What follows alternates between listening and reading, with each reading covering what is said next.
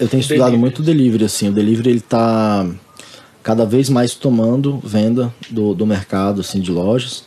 É, tem lojas hoje que já faturam 40%, 50% só de delivery. É, isso depende muito do tipo de produto, do ticket, enfim, de várias coisas. Mas, por exemplo, tem hamburguerias que eu sei que vendem 50% é, só com delivery. Então, eu acho que não tem como fugir. E ainda mais hoje que, cara, assim, apesar de que os aplicativos hoje eles estão comendo uma, uma, uma comissão grande, mas eles fazem todo o serviço. É simplesmente você ligar a loja, apertar play e o cara vai lá, busca para você o produto. Ele traz tráfego para você. Você não tem que fazer o marketing para trazer o cliente. Ele faz a venda para você, passa no cartão para você, ele vai lá, busca o produto para você. Quer dizer, tem todo um serviço que é entregue. É, então, assim, eu não deixaria de fazer o, o, o delivery, entendeu?